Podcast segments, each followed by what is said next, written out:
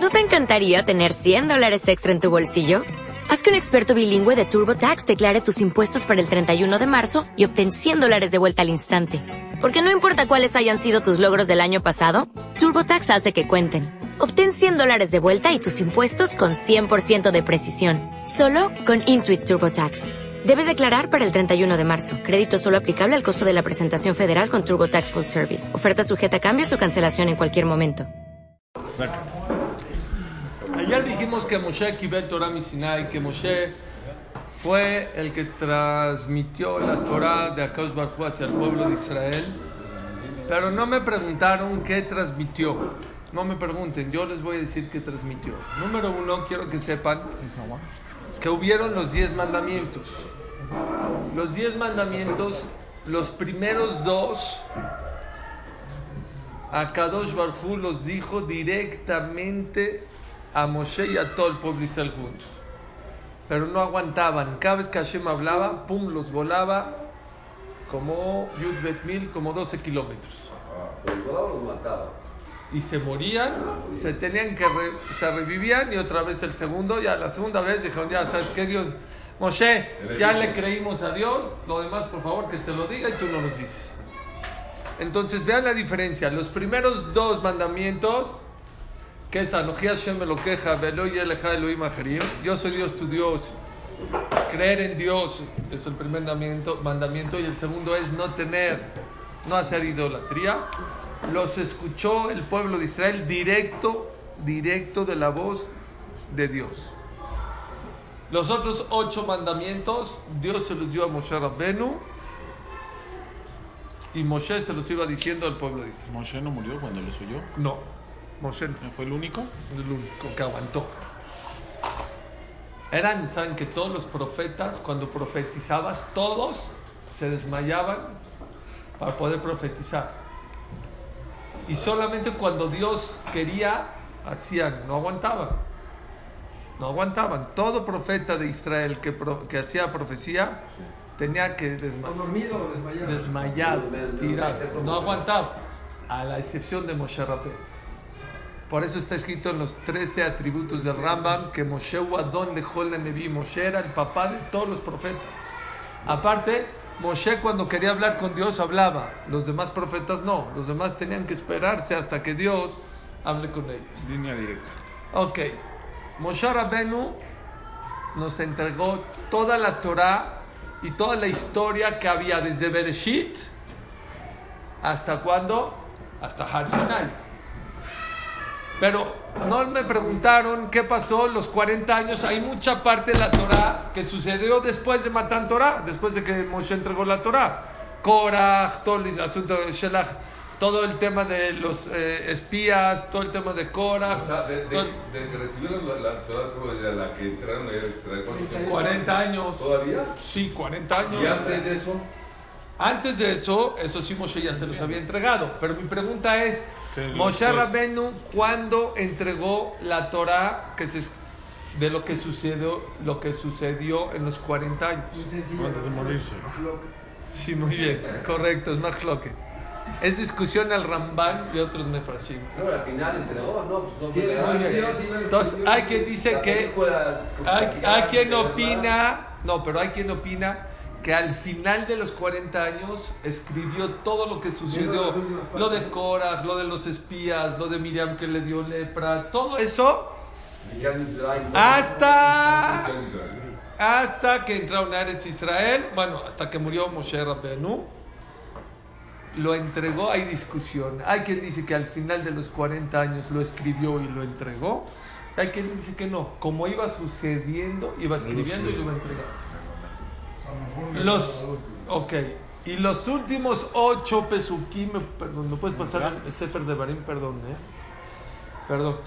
¿no? Lo- los últimos ocho pesukim de la Torah que está en Perashat Bezot Abraha, gracias. Dice, hay discusión quién los escribió. Si los escribió Moshe Rabenu con lágrimas en los ojos o los escribió Yoshua, su alumno.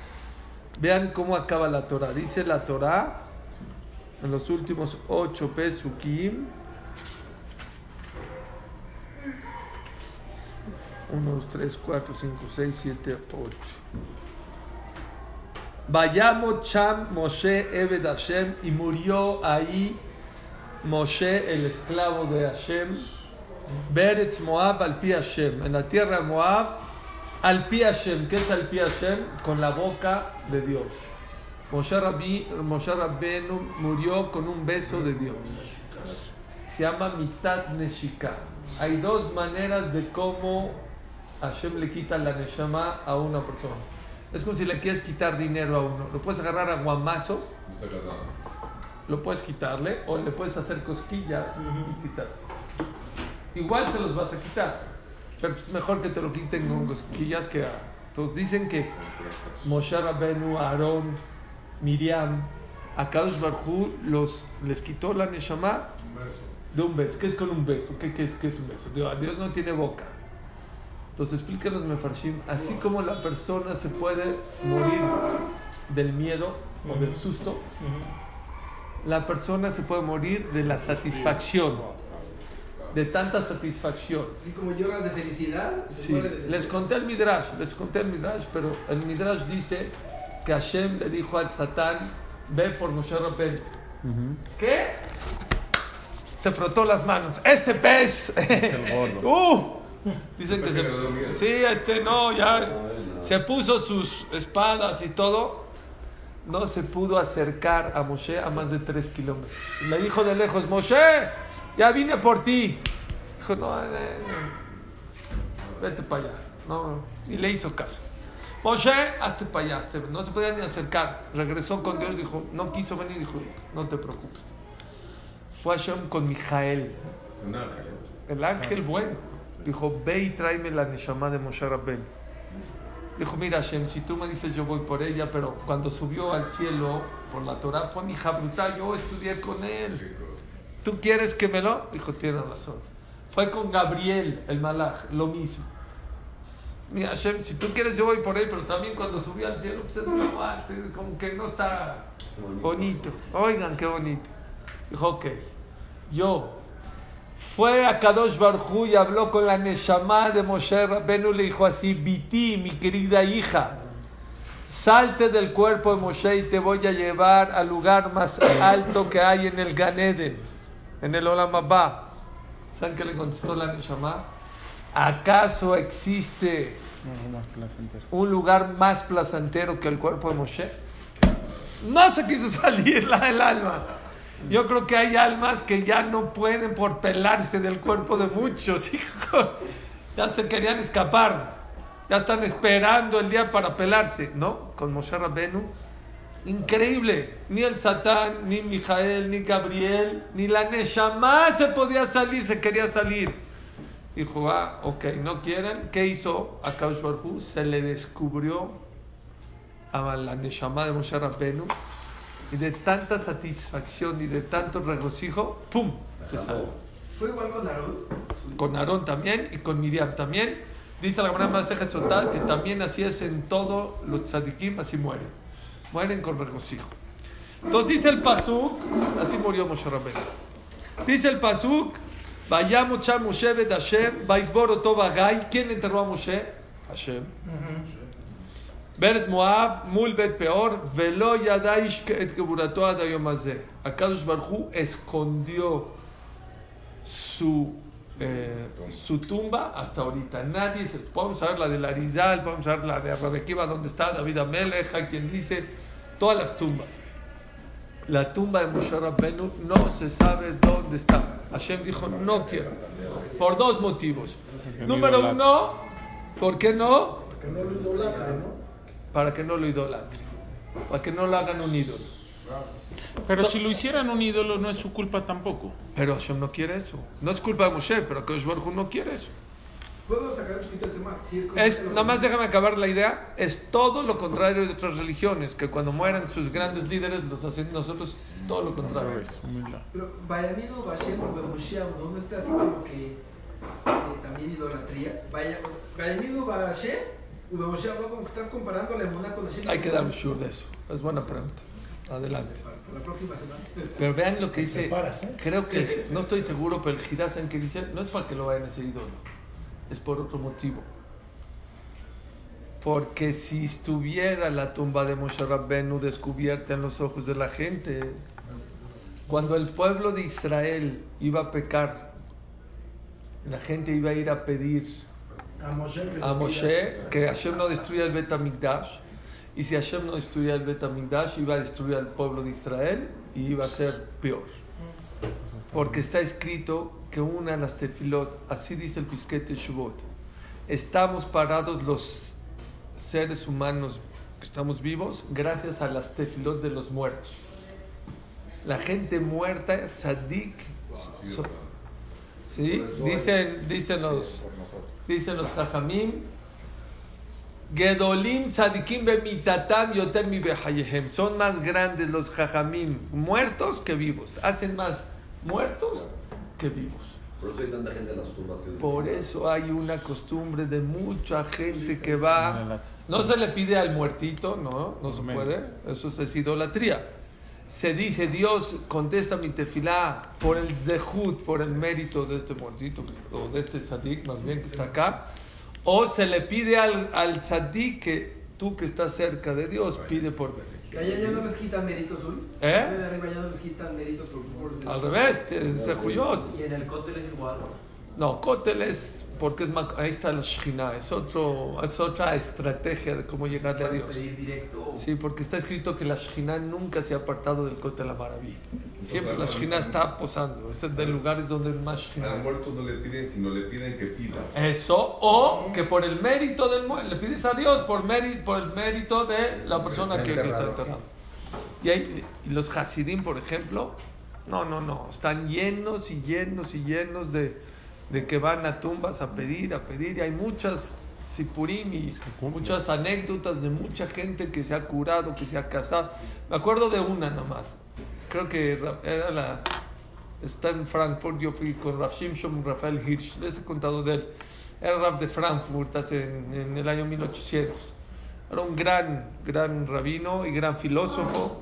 Era tan buen filósofo que los reformistas creían que era de su lado, pero no, todo lo contrario. Que les dije que era tan honesto que cuando ya estaba muy grave, le dijo a sus hijos que si se moría a la mitad del mes, le regrese el sueldo a proporción a la comunidad porque no acabó su chamba del mes. es Rav Shimshon era yeque, era alemán allá, estaba ahí en, en, eh, en Alemania. Entonces dicen que había en el mismo, yo, yo fui a- en, en ese panteón donde está an- enterrado, desgraciadamente hay gente no, no religiosa, gente reformista, entre conservadores, todo el mundo están ahí revueltos. Muy importante buscar un lugar donde un Betajaim donde esté separado, que no con gente correcta, porque influye. Algún día vamos a hablar del tema. Y Rav Shimshon Rafael Hirsch dicen, hay otro jam que se me olvidó su nombre, que es Segulá, que el que va a su kever, a su tumba, y pide, es Segulá para Shidujim. Entonces, había dos personas, ¿no? no, ese es Rabino Tamen Uziel en Israel. No, este, este es en, en Alemania. Entonces fue una persona, fue una, una muchachita que querías tu shidduch. Le dijo, ¿dónde es la del Jajam? Uno dijo, bueno, la del Jajam, pues yo creo que es Rav Shimshon Rafael Hirsch. No aclaró que era el Jajam el otro. Le dijo, no, esa es. Ahí estaba Jazita, y estaba pidiendo y pidiendo y pidiendo. Y había otro que también estaba pidiendo una mamá de un, de un muchacho que no tenía shidduchim.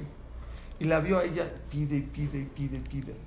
Dijo, oye, ¿te puedo hacer una pregunta? ¿Qué te estás pidiendo así con mucho? ¿Qué, qué estás pidiendo? No, es que estoy pidiendo mi shidduch. Es que me dijeron que, que el kever del jajam, este, este. Dijo, perdón, estás equivocada de kever. Este no es el kever, es otro. Pero espérame, qué bueno que viniste acá. Porque yo también vine a pedir un shidduch para mi hijo.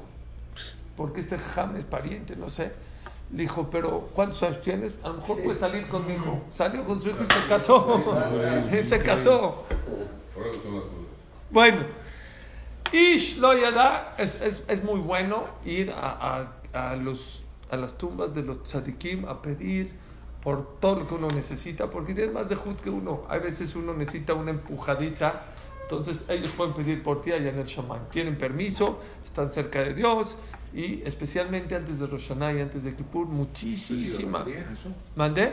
¿No? No, por- muy buena pregunta, por eso aclaré que no rezan al muerto, sino piden que el muerto pida a Dios o Pero decías que le piden. o por el mérito del tzadik que está, Dios contéstame. Te- pero te, te diriges a Dios siempre. ¿Ok? Cuando es un pariente de uno también es igual. Sí, también dicen que los ¿Es el parientes. Sí, 18. sí. Nada más que, ¿saben que Escuché de Pérez que mucha gente en el año, en el año al pariente lo están juzgando. Entonces mucha gente habla, por ejemplo, en un hereye, en un discurso, y dice, y que el pariente pida por nosotros y por toda la familia. Dice Pérez, espérame, lo pones en aprietos, porque él está pasando ahorita un juicio muy fuerte. Y aparte lo pones le pides que pida por ti, entonces como que lo pones una... Después del año que ya se juzgó y acabó todo, pides lo que quieras, pero en el momento Me estás cargando la mano. estás... Y, Nadie y- sabe. no, y a lo mejor está en una situación no, no tan fácil. Todo el mundo dice. Acaban de ser 18 para ti. Que pase el año, ¿no? Bueno, acaba la Torah diciendo Moshe ben Mea Besrim Shana Bemotó, Lo Hatá, no Veló Nazlejó, y Moshe estaba íntegro. No crean que estaba encorvado o estaba, no, no, no, Moshe estaba íntegro cuando, cuando se murió, Moshe, y le lloraron a Moshe 30 días, y acabó el luto de Moshe, y Yoshua Binun Maler Ruach Kisamach Moshe estaba lleno de sabiduría porque Moshe le pasó la sabiduría Israel que Moshe panim el panim. No hubo otro profeta ni va a haber otro profeta como Moshe Rabenu que vio a Dios claro. El que más claro vio a Dios fue Moshe Rabenu en toda la historia. Y todas las maravillas y todos los eh, milagros y que sacó al pueblo de Israel de Egipto, no hubo con él. Y aparte que pudo romper las tablas de, la ley, tuvo la fuerza y la fortaleza de romper las tablas de la ley en Lenecol Israel y así acaban los ocho pesukim. Estos últimos ocho pesukim, hay discusión en la Gemara si los escribió Moshe Rabenu con lágrimas y Moshe le decía, y Hashem le decía, escríbelos o no. Esos ocho pesukim, hasta ahí ya no lo entregó Moshe, sino quién? Yoshua Binu. Ok. ¿Qué es Torah? Porque mucha gente no sabe. Torah se, se- se divide en dos, Torah Shevichtav y Torah Shebealpe.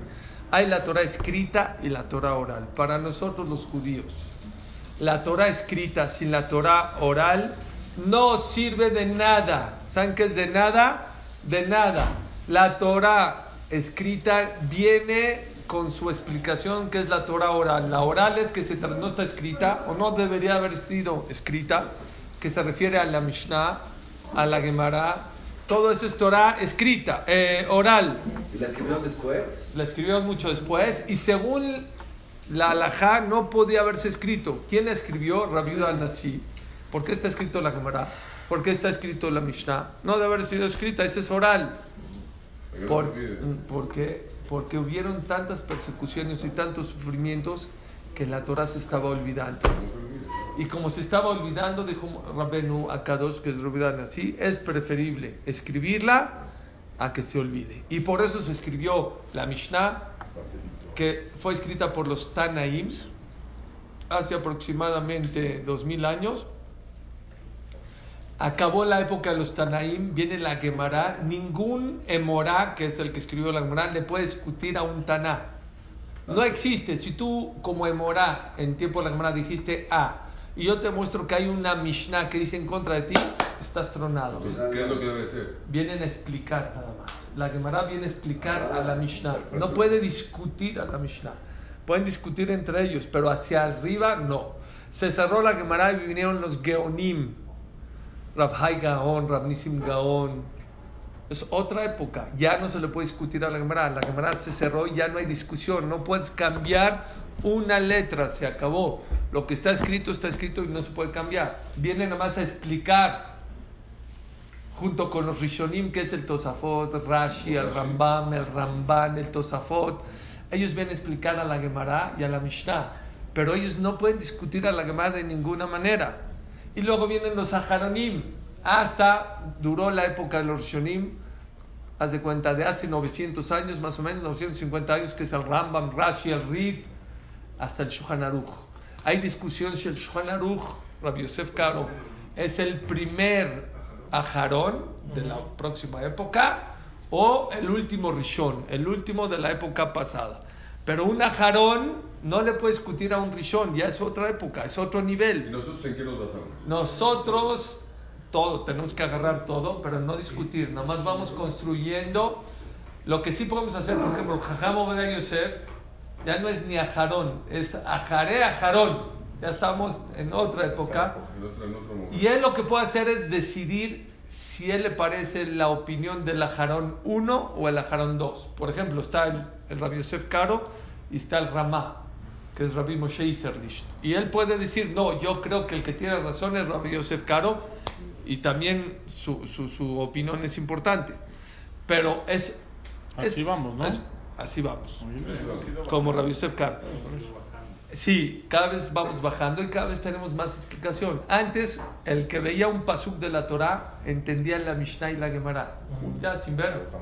Bajamos de nivel y tuvieron que explicar, escribir la Mishnah. La Mishnah, ¿saben de qué tamaño es? De seis renglones, hace Pero cuenta. la Mishnah no, no, ahí no hay eh, discusión. También hay discusión. Ah, también, ¿no? También hay discusiones.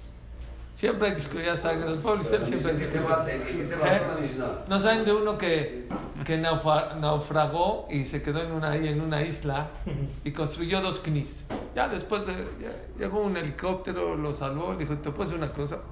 ¿Pero para qué hiciste dos knis? Uno, ¿pero ¿para qué dos? No, uno para ir y uno para decir que no voy a ese. No, al otro no voy. A ese no voy. Así es. ¿Ok? Ok, parte de la Torah Shevichtab escrita son los Nebim y los Ketubim. Después, con el tiempo, se escribió Yermiyah, se, escribió también este Yeshayahu, se escribió Daniel, se escribió Ezra. Son también los Nebim. Y luego vienen los Ketubim, que es la Megilat Esther, que es Shirashirim, que es el Teilim. Eso se llaman los 24 libros. Los- en, en otras religiones lo conocen como los 24 libros de la Biblia. ¿Por qué 24? Porque son 5 que son el Humash, pero aparte vienen todos los profetas y también vienen todos los, las Megilot, que es Megilat Esther, Megilat Ruth, Shirashirim, está todo eso. Y en total escritos son 24 libros. Incluyen la Mishnah, ¿no? La Mishnah es oral. Esa, no estaba escrita y después con el tiempo decidieron escribirla Romano Kadosh para... Ese es el Tanaj, ¿no? De 24 es el Tanaj. El Tanaj, ese es el 24, se llama el Tanaj. ¿quién, quién acabó? Perdón, perdón. Ahorita dijiste que hemos bajado de nivel y que eh, ahora necesitamos de la Mishnah o vamos necesitando de otra cosa. Pero cada vez sí vamos bajando de nivel, pero cada vez también eso nos ayuda a saber más y a entenderlo de una mejor manera. Porque con leer solo el pasuk estaba muy difícil de entender. Pero lo entendían. Al revés, ellos tenían la capacidad de ver el pasuk y entender sí, todo. nosotros no. Nosotros Entiendo, no. Pero es más lógico que hoy en día tenemos más información. Aún así, Nos cuesta más trabajo, Pero pero, tenemos menos capacidad. aunque tengas más, pero tienes menos capacidad. Antes era mucho más fácil. Que han acabado de estudiar toda la Torah. Claro. Claro. La Torah no tiene fin. Varias ¿no? veces. No tiene fin. Que lo tendría que hablar, cada año. ¿Eh? Cada año empieza, dicen que la acaba. todo lo que todo, todo una Torah.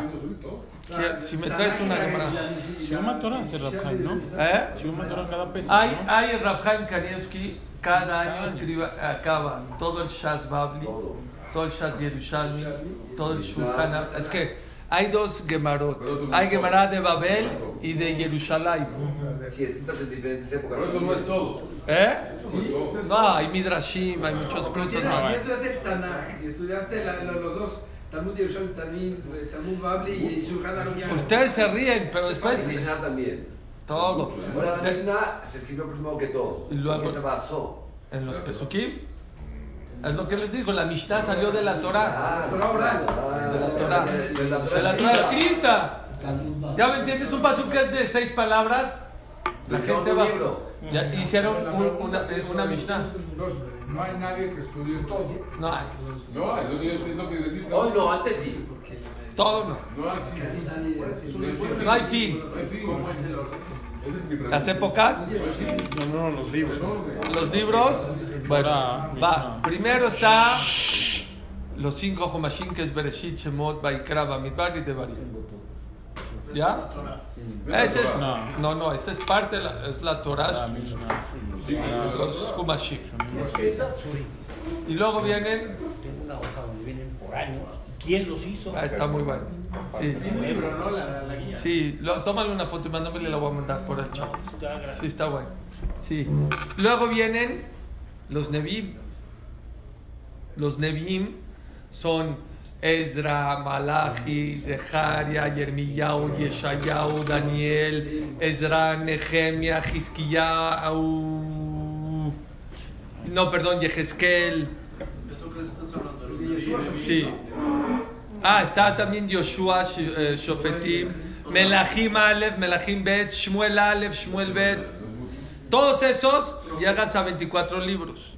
Ah, no, faltan los Ketubim, que son Shi, las Megilot, Megilat Esther, Megilat Ruth, Shira Shirim, Teilim. Nevim, Ketubim, ¿no? Eso ya es Ketubim. Los cinco libros de Bim. Sí. Lo que más que Dusha tiene, por ejemplo, si yo tengo en la mesa un Humash, tengo un Naví y tengo un Teilim, ¿quién es el más Kadosh? El Humash. y luego el Naví y luego los que tuvieron. ¿Está claro? Ok. ¿Para qué les digo todo este, todo este rollo? Es para que sepan lo que Moshe Rabenu entregó. Moshe Rabenu entregó y han habido ¿eh? Encriptado. encriptado y explicado, pero a su nivel. La- la- Y luego cada vez, caminos tuvo que desarrollarlo. cada vez hay explicación de las explicaciones. Por ejemplo, ahorita ya hay Gemarot que explican a Rashi. Mañana van a haber explicaciones que expliquen ¿Qué las explicaciones. llamaron que explican a Rashi quién las escribe? Los caminos de hoy. Los Jamín contemporáneos. De hoy, de hoy. Ahora, un Contemporáneos. posec es lo que hace. No. Un posec quiere decir cuando hay discusión en el, el Rambam. O hace moderna. Por la- ejemplo, la- no, no, no. la época. También el. Rambam discute contra el Ramban en una alhaja. El posec decide si es como el Rambam o como el Ramban. Hoy. Hoy. Pero también el, El posec es Jamo Yosef. Pero sabemos bien que hoy el mundo ha cambiado mucho. También que- aprende, también los poskim, de la Gemara y de lo que sale, tratan de traducir la Gemara a esta época. Por ejemplo, actualizar. Antes habla de vacas, una vaca que corrió a otra vaca. Ahorita habla de un coche que le pegó a otro coche. ¿Qué pasa si el otro no se frenó y le pegó? Entonces todo sale. O sea, no actualizando Eso la es, época sí, de ahora. ah, está. Pero pues, no pueden mover nada. no pueden mover. Todo tiene que estar basado en la Gemara y no pueden discutir nada. Nada, nada. Shlomo Amelech, les voy a decir una historia. Dice el- la Gemara, Y mañana va a haber uno que dice que es su historia. dice la Gemara Sí, que llegó la. Yud delante de Dios y le dijo, Dios, Shlomo Amelech me borró de la Torah. Dijo, ¿por qué? Dice, porque tú escribiste en la Torah que el rey no puede aumentar. Lo yarbe. No aumente, que no puede aumentar mujeres. Bel riba. Me quitó, sí aumentó. Aumentó mil mujeres. ¿Saben que Shlomo Amelech se casó con mil mujeres? Y Hashem lo castigó. ¿Saben cuál fue el castigo de. Shlomo Amelech? De mil mujeres solo tuvo un hijo y jorobado. ¿Aprobado o? Jorobado. Reconocido. ¿Saben qué le contestó Dios? Yamutu Shlomo be'elef que motó, que se muera Shlomo y mil como él, veloi maheb mi torati kotzó shel yud. Y no se puede borrar de mi sefer Torah, no la yud, kotzó, ¿saben qué es kotzó? El puntito de arriba de la yud no se puede borrar. ¿A qué se refiere? Que la Torah es perfecta y no le puedes discutir a nadie. Rafhaim Bolojiner dice, lo que la gente no sabe es que no nomás la Torah escrita, la Torah oral. Hashem prefiere que se mueran mil Shlomo y que no se borre de la Gemara Nada. nada. No sé si ustedes se han dado cuenta que en el Teilim se está escrito de una manera, pero se lee de otra manera. Por ejemplo, dice Claro. Y se lee Kal. Entonces le ponen un asterístico, se pone un, ast- un aster- un asterisco, no lo borran, bueno, ya borran, igual se lee col. En muchas partes. No se borra, se pone un asterisco y dice aquí da miedo borrar, no se puede borrar nada de la Torah, nada de los Nebim, de los Ketubim. Todo lo que está escrito, ese es el reformismo. El reformismo empezó a cortarle a la Torah. ¿Saben qué? Dijo, la- dijo el reformismo, ya, ¿sabes qué? Yo creo que ya ir al Knis en, en caminando en Shabbat, ya, que vengan en coche. Se reformaron. Y saben, sa- empezaron a reformar. Empezaron, ¿saben cómo? Dijo el Hatam Sofer, cambiando la teba. Los que Nazim tienen la teba hasta el lejal. La cambiaron para en medio del knis. Tipo los sefaradim. Dijo el Hatam Sofer, cuidado, porque ya empezó el reformismo. Nada que tiene, cambiaron nada más. Ya, de aquí para allá. Cuidado. Ese knis, después de unos años, se convirtió en reformista. Lo, lo cambiaron a un tipo separador. Sí, pero por Pero nunca era un cambio de pero, pero es un cambio que no hay que hacer. Yo les voy a contar. Yo fui a Cracovia. Ustedes vieron la, la en Cracovia. Ustedes vieron la película Schindler List. Bueno, fue, yo no la he visto, pero fue filmada ahí en Cracovia. Vayan, está muy, es un pueblito hermoso. Ahí en Cracovia había antes de la Shoah 94 Bate Knisiot. Wow. 94. ¿Es un un pueblito. Había muchísimos knis, muchísima Torah, muchísimo. Había muchísimos Ahí está, rabinos ¿eh?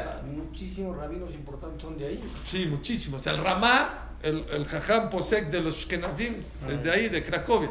Que por cierto, ¿sabes cuántos años vivió? 33 años. 33. 33. Sí, señor. ¿En qué, época, ¿En qué época fue? Mi hace 450 años. No tanto. No tanto. si tiene Nada, 120 nada. años. 120 no se Está su knis, está su knis, está su tumba ahí pegadito. ¿Cuándo hizo en Sí, 33 era, era una locura. Aparte de genio, era un, un super balmidot, super cualidades. Él iba a sacar un Shulchan Aruch, un código de leyes, igual que Rabbi Yosef Caro. Ya lo, estaba, ya, lo había, ya lo iba a imprimir, lo va a sacar, le llega a sus manos el libro del- de España de Rabbi Yosef Caro, el Shulchan Aruch. Lo lee, dice, este está mejor que el mío.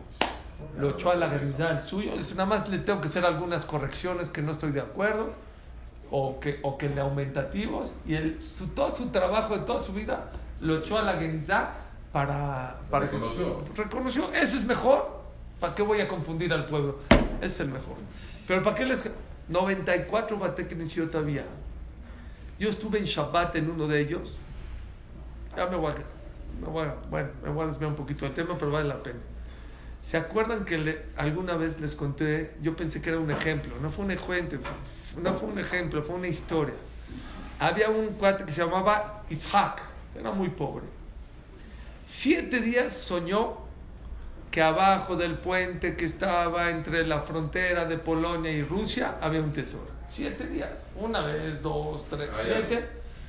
Pues se fue de Cracovia hasta la frontera de Polonia con Rusia para ir a cavar el puente. Llegó, vio el puente y empezó a cavar. Una, dos, tres. Viene el policía, el de la, ahí del border, y le dice, oye, oye, ¿qué estás haciendo? Dice, la verdad te voy a decir la verdad. Llevo siete días soñando que aquí abajo un tesoro. Déjame encontrar y te doy una lana. Se empezó a reír, a reír. Dijo, eres un tonto. Veniste desde Cracovia por un sueño. Yo llevo siete, años, siete, eh, siete años soñando que en Cracovia, en tal chocita, en esa, hay una... casa de él. ¿Tú crees que voy a ir allá a esa choza a, a- a buscar? Dijo, sí, ¿verdad? Es una tontería. Este captó el mensaje. Dijo, Dios me mandó para acá para decir tesoro, que abajo del horno hay un tesoro. Se regresó. Ah, yo creo que ya se lo sabían. Uh, se van a volver locos del Busan. Se regresa y le su esposa le decía, ¿el tesoro? Dijo, hazte para allá. Y empezó a romper el horno. Le dijo, ¿qué haces? hijo?" Arrancó la estufa. No, empezó a romper el horno con un pico, pa, pa, pa, pa. No, ¿qué haces? ¿Estás loco? Tú déjame hasta para allá. Pegó, pegó, pegó, pegó, pegó, pegó. De repente saca un cofre. Lo abre, ¡ah! Lo abre, empieza a llorar. ¿Qué? Puras mon- monedas negras. Dijo, ¿son de cobre? Dijo su esposa, no, no, no, espérate. Trajo un salvo plus de ese, ya saben. Cinco. ¿Eh? Como diamantes. monedas de oro. Yo creí que era un ejemplo, porque tiene un musar impresionante. ¿Saben cuál es el musar? El musar es que la gente piensa que el tesoro y la alegría está en Australia, en Miami, en los barcos, en Bell. Y cuando llegas hasta allá, te dicen, el tesoro está acá. O los que se van al budismo, se van a India y con Dalai Lama y vamos a encontrar espiritualidad y esto y de repente que se dan cuenta, regrésate aquí a tu comunidad, ve a tu knis, ahí está. ¿Qué buscas? Pero todavía tiene más musar. Porque la persona regresa y empieza a buscar en su casa y se da cuenta que a lo mejor ah, son monedas negras. Pero el que es inteligente se da cuenta que si las limpia un poquito, limpia un poquito su comportamiento, busca, busca, se da cuenta que la felicidad real está en la casa.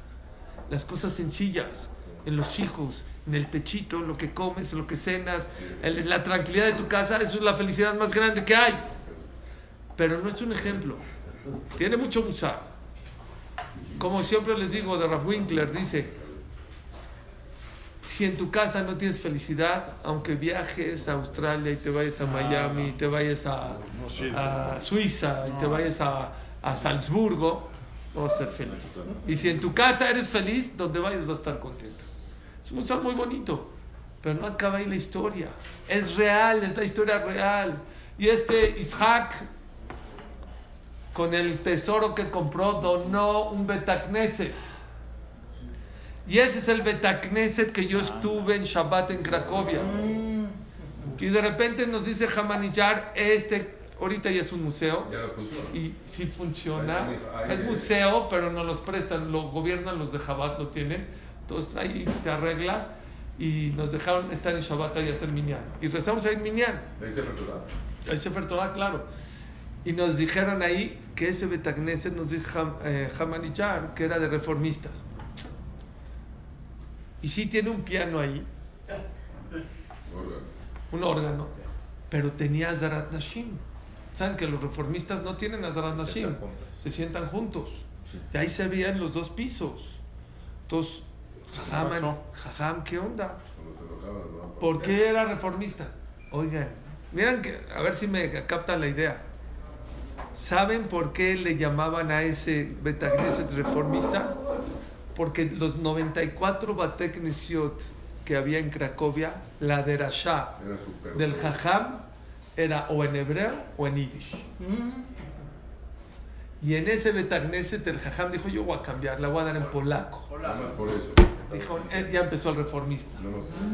Y por eso lo consideraban reformistas y acabó como reformista. No, te- no se equivocaron los jajamim. Cuando uno cambia las costumbres, empieza a desviarse. Empieza con pequeños. Y luego- Eh, empiezan y empiezan a... Sí, ¿eh? nosotros. Sí, entonces por eso la persona no puede cambiar. Nada. Torah jaladas. Hashem temimá. No entendemos. La Torah de Hashem es temimá, es íntegra y esa es la que tranquiliza a la persona. Ahorita les doy un dato. Saben que en Leikud hay varias yeshivot, increíble, pero dentro de Leikud había dos grandes terrenos que utilizaban, terrenos les voy a decir que a lo mejor de 6.000 metros cuadrados, o sea, algo grande, de los conservadores y de los reformistas. Y vinieron los dos, los conservadores y los reformistas, con Leikud, le dijeron a la yeshiva, oye, ¿no nos compras? "Oye, ¿Pero por qué? Si nosotros ya no tenemos futuro, los viejitos ya están muriendo. y los nuevos ya están asimilados, ya no, ya el reformismo se acabó. Esperemos que ya no haya otra. En unos años, para el 2000, a lo mejor 24, 26, ya no hay reformistas, ya están acá, se acabó. Señores, Torah Hashem Temimá, una de las bases más importantes de la Torah es no le puedes mover a la Torah nada, ni Kotzosh el Yud, ni borrarle una letra chiquita, cambiarle. Dicen que una vez un jajam iba a hacer una una Genasat Sefer Torah, iban a hacer este, iban a donar un Sefer Torah, y vino una señora y dijo, Rabino, yo puedo donar la caja del Sefer Torah, déjeme donar. Yo soy artista artesana. Dijo, sí, pero el Sefer Torah lo vamos a hacer el 6 de enero. Sí, usted no se preocupa. ¿Cuándo me entregas la caja? El 6 de diciembre. Bueno, perfecto, un mes antes está de maravilla. 6 de diciembre no entregan la caja, el 8 tampoco, el 14, el 18, el 20, vacaciones, el jajam está sudando, ya está todo armado, ya toda la fiesta armada. No, jajam, usted tranquilo, es que la estoy tallando, es que va a quedar hermosa. Bueno, no les hago el cuento largo. Cinco, un día antes de la... Ah, señora, por favor, ya no me haga sufrir, por favor. Tengo que... De verdad, ahí voy, ahí voy, ahí voy. 12 de la noche, por fin llega con la caja. El jajam de verdad, de verdad, de verdad. Hermosa. Valió la pena la espera. eh, Toda tallada de madera, con Swarovski. Hermosa. Ojo, Baruch Hashem, la verdad, señora, sí me hizo sufrir, pero bueno. Ahorita que apaguen la grabadora les voy a contar un chiste. No, pero es que no quiero que se agarren chistes. Ya que Baruch Hashem, de repente va a meter el jajam. No cabe. No, no entra. Dice, no, a ver, por acá, por- de ladito. De... No entra, no entra. Y este mañana ya son las 12 de la noche, ¿qué vamos a hacer? Esto? A ver, por acá, por ahí. No, no entra, no entra.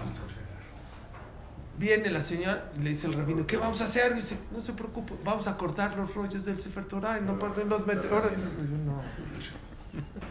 La gente se ríe, pero es lo que mucha gente está haciendo en la vida. La gente cuida Torah a su manera. Cuando topa contra la Torah, le corta por acá, le corta por allá por su comodidad. Señor, el que tiene que ceder eres tú. Dice la Gemara Masejet Sanedrim cuando hay dos carretas.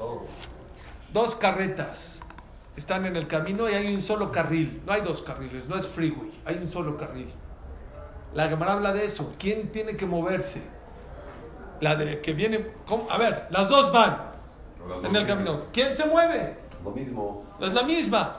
Dice la Gemara, la que está vacía tiene que moverse, la que está llena tiene que pasar antes. Cuando choques tú con tus intereses, con los intereses de la Torah, ¿quién tiene que moverse? Tú. Tú tienes que moverse. La Torah viene con Moshe, con Joshua, con Caleb, con Daniel, con todos esos. Tú eres el que tienes que moverse, no, no, no la Torah. Y les conté una historia que hice, la película del bar mitzvah de mi primer hijo, la hice, me inspiré en esta historia. La trae, la trae, ahorita, Stefan Covey, esta historia, en el libro Siete hábitos de la gente altamente eh, efectiva. Bueno, su hijo, no sé cómo se llama su hijo, trae- eh, pero también se llama su libro igual, pero para jóvenes.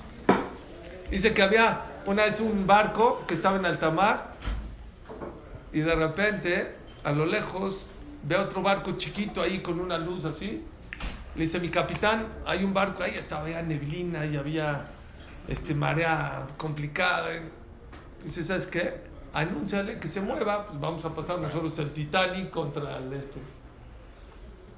Dice, aquí el, capi- el marinero, en nombre del capitán Johnson, que por favor se mueva, de, de- contesta el otro, no me voy a mover, si quieren muévanse ustedes. Y el barco sigue avanzando. Y de repente le vuelve a decir, aquí el capitán de tres estrellas, no sé qué, por favor muévase. ¿ne? No me voy a mover. Dice, mi capitán que no se va a mover, pásame el micrófono. Aquí el capitán Johnson de la guerra, esta, esta, te mueves porque si no te voy a arrollar, tú eres chiquito. Si quieres, muévete, tú no me voy a mover. Le dice el marinero, ¿qué sea, muévete. Se mueve y cuando se va acercando se da cuenta que lo que tenía enfrente no era un barco, era la torre, de- era el faro de la torre de control. Ese no se puede mover. Muchas veces la gente o la- los reformistas o los conservadores le quieren decir a la Torah, mueve. La Torah no se puede mover. La persona tiene que saber que el que te tiene que mover eres tú. Hay veces no puedes, reconoce por lo menos que esa es la torre de control, porque si no reconoces te vas a estampar. Es muy claro. Es lo que la persona tiene que aprender. La Torah es perfecta, la, la Torah es completa y no podemos mover nada. Nada, no nos podemos atrever a mover ni. No nada más de la Torah Shevichtav, la, la Torah. Nada más para un chistecito, nada más para que se vayan contentos. Hola, buenos días, mi pana. Buenos días, bienvenido a Sherwin Williams. ¡Ey! ¿Qué onda, compadre? ¿Qué onda? Ya tengo lista la pintura que ordenaste en el ProPlus app. Con más de 6.000 representantes en nuestras tiendas listos para atenderte en tu idioma y beneficios para contratistas que encontrarás en aliadopro.com. En Sherwin Williams somos el aliado del PRO.